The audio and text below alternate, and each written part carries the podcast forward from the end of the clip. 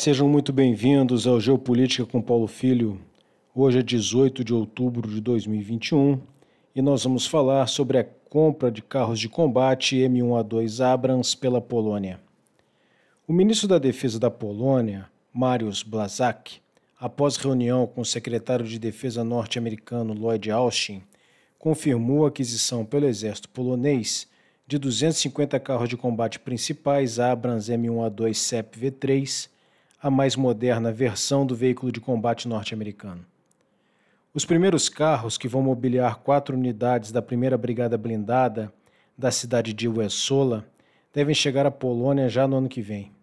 O valor do contrato gira em torno de 5,8 bilhões de dólares e prevê a aquisição de suprimentos, simuladores e carros de apoio, além de munição.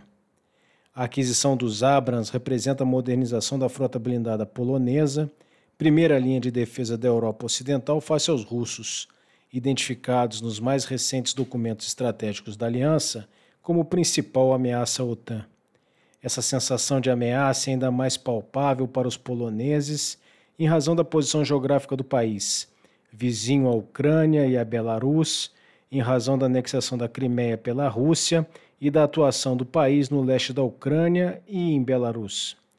Carros de combate são armas que melhor, melhor caracterizam o combate terrestre convencional. Conferem proteção blindada, potência de fogo, mobilidade e ação de choque às tropas.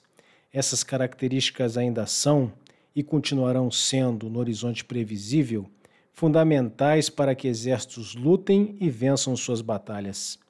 A aquisição dos modernos Abrams pela Polônia é mais uma confirmação dessa verdade.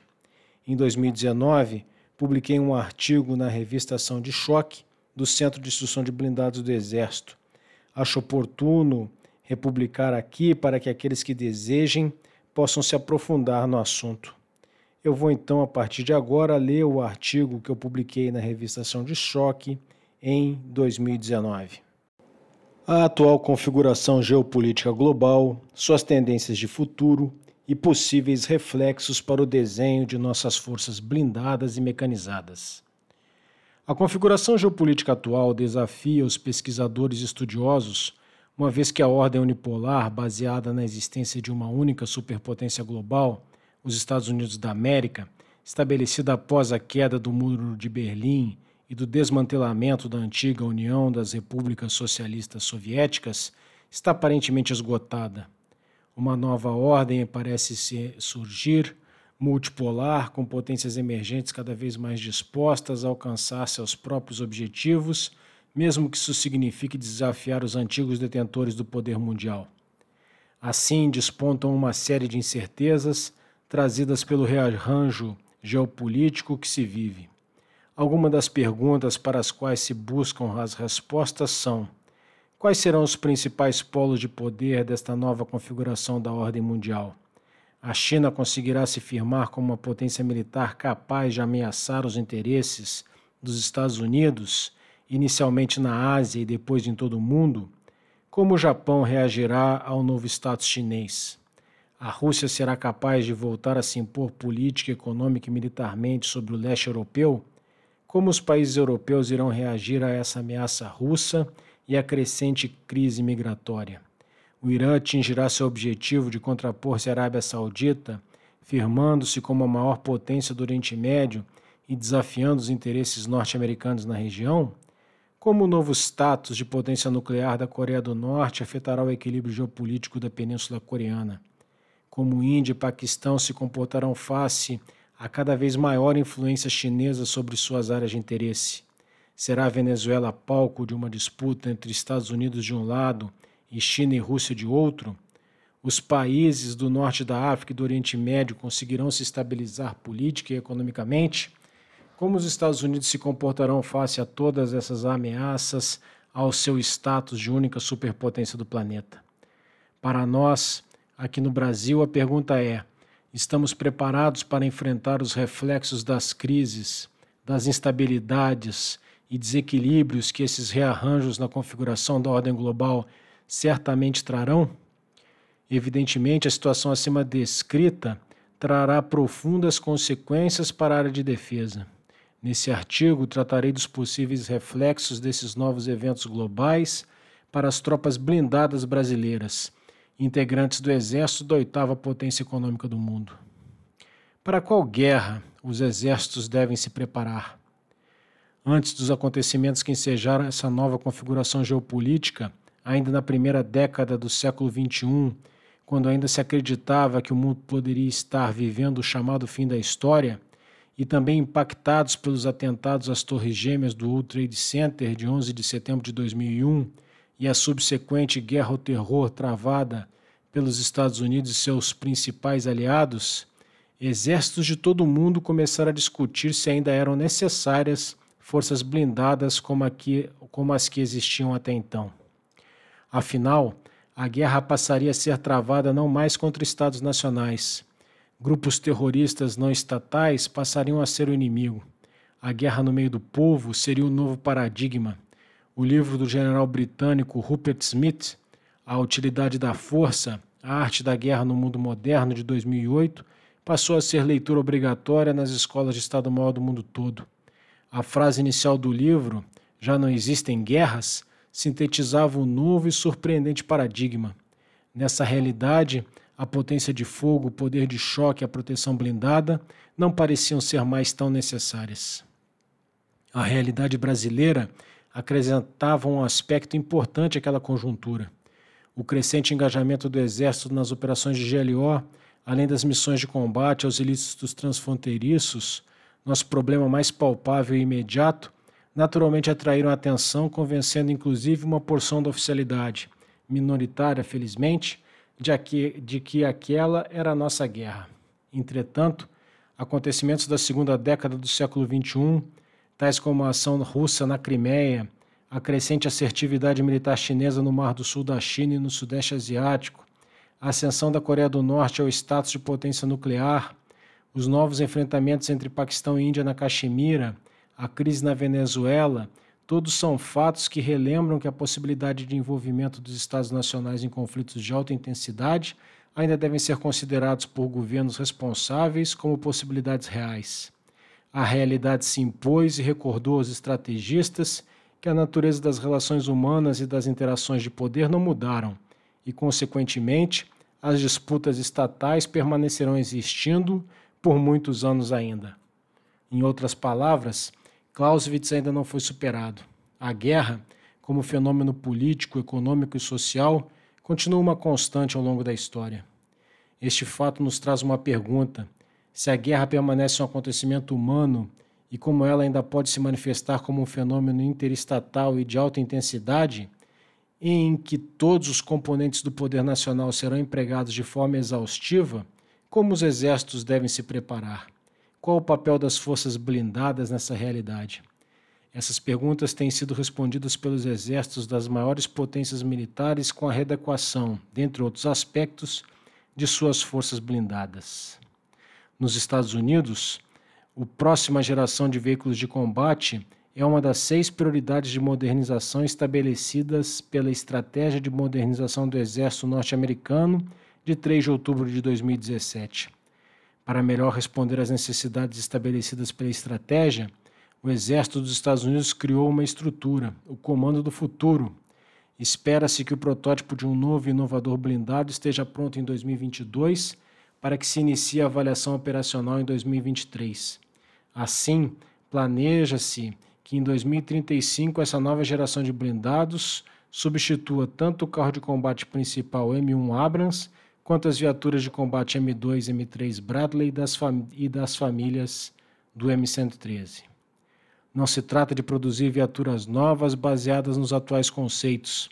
Essa nova geração de blindados deverá agregar novas inovações disruptivas, ou seja, se prevê a inclusão de soluções que provoquem uma ruptura com as tecnologias, padrões ou modelos hoje estabelecidos no mercado. Busca-se blindados que possam ser pilotados remotamente ou seja, dispensem a presença da tripulação, que possuam boa capacidade de operar em áreas urbanas, excelente proteção blindada, capacidade de agregar novas tecnologias, novas armas, novos equipamentos de comunicações que venham a ser desenvolvidos.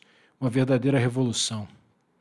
O exército francês, por sua vez, apresentou em 2015 um programa estratégico denominado Contato, que tem a finalidade de reestruturar e prover aquela força de meios para fazer face às ameaças e aos desafios da primeira metade deste século.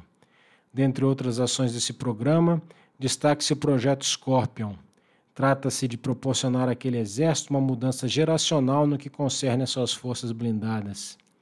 O projeto Scorpion tem por objetivos, dentre outros, otimizar a capacidade de combate da força-tarefa a nível batalhão, no contato com o oponente por meio da melhoria da proteção blindada, mobilidade, autonomia e agilidade tática, as quais contribuirão para a eficácia operacional e a otimização da preparação operacional. Renovar as principais plataformas da Força Tarefa Batalhão, que passarão a ser a viatura blindada multitarefa Griffon, o carro blindado de reconhecimento e combate Jaguar e o carro de combate pesado Leclerc modernizado.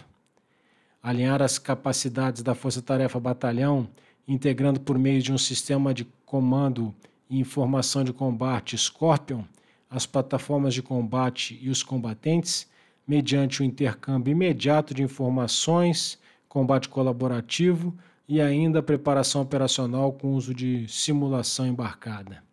E proporcionar um sistema otimizado de apoio desenvolvendo subsistemas modulares que contribuirão para reduzir a cauda e as digitais logísticas no teatro de operações. A Rússia também providenciou seu programa de modernização. Assinado em 2018 pelo presidente Vladimir Putin, o programa estatal de armamento define as prioridades dos investimentos de defesa do país até 2027. Embora a revitalização das forças nucleares de emprego estratégico seja prioridade anunciada no documento, as forças blindadas também receberam atenção, com destinação de recursos para a modernização dos carros de combate T-72, T-80 e T-90 e das viaturas blindadas de combate de infantaria BMP-2 e BMD-2. Além disso, o carro de combate principal de nova geração T-14 Armata e os novas viaturas blindadas de combate de infantaria Kurganets 25, além de transporte de tropa VPK 7829 Boomerang, já estão em testes e espera-se que, apesar de sucessivos atrasos, até 2027, uma parcela dos lotes iniciais já tenha sido incorporado ao, ao acervo do Exército Russo. E os reflexos para o Exército Brasileiro? A conjuntura geopolítica que obrigou diversos países a adotarem medidas para retomarem o desenvolvimento de suas forças blindadas, evidentemente também afetou o Brasil. O país, que devido à sua estrutura político-estratégica desempenha um papel de liderança no subcontinente e participa ativamente do cenário global, não pode abster-se de possuir capacidades militares operativas decisivas e de difícil construção. O conceito operativo do Exército, de condução de operações militares no amplo espectro, caracterizado pela combinação simultânea ou sucessiva de operações de diversas naturezas, estabelece como premissas a necessidade de enfrentamento de novas ameaças e a aquisição e manutenção de capacidades requeridas pelos conflitos modernos. O catálogo de capacidades do Exército lista tais capacidades militares terrestres e operativas, todas necessárias para que a Força Terrestre se mantenha em permanente estado de prontidão para o atendimento das demandas de, demandas de segurança e defesa do país. Dentre estas está a superioridade de enfrentamento, a ação terrestre, a manobra tática e o apoio de fogo, que são capacidades fundamentais e em grande parte oferecidas por forças blindadas eficientes e eficazes.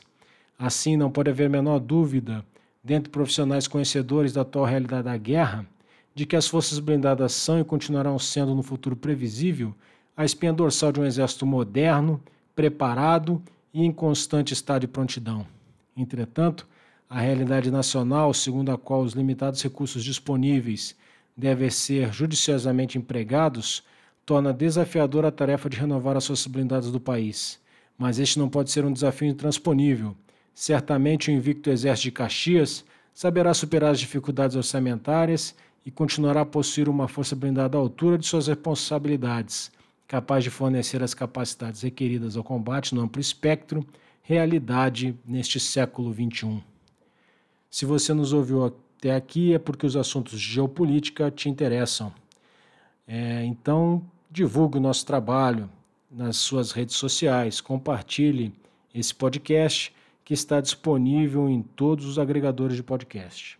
Se você ouvir esse podcast pela Aurelo, você vai estar nos ajudando, porque a Aurelo valoriza o trabalho dos produtores de conteúdo nacionais.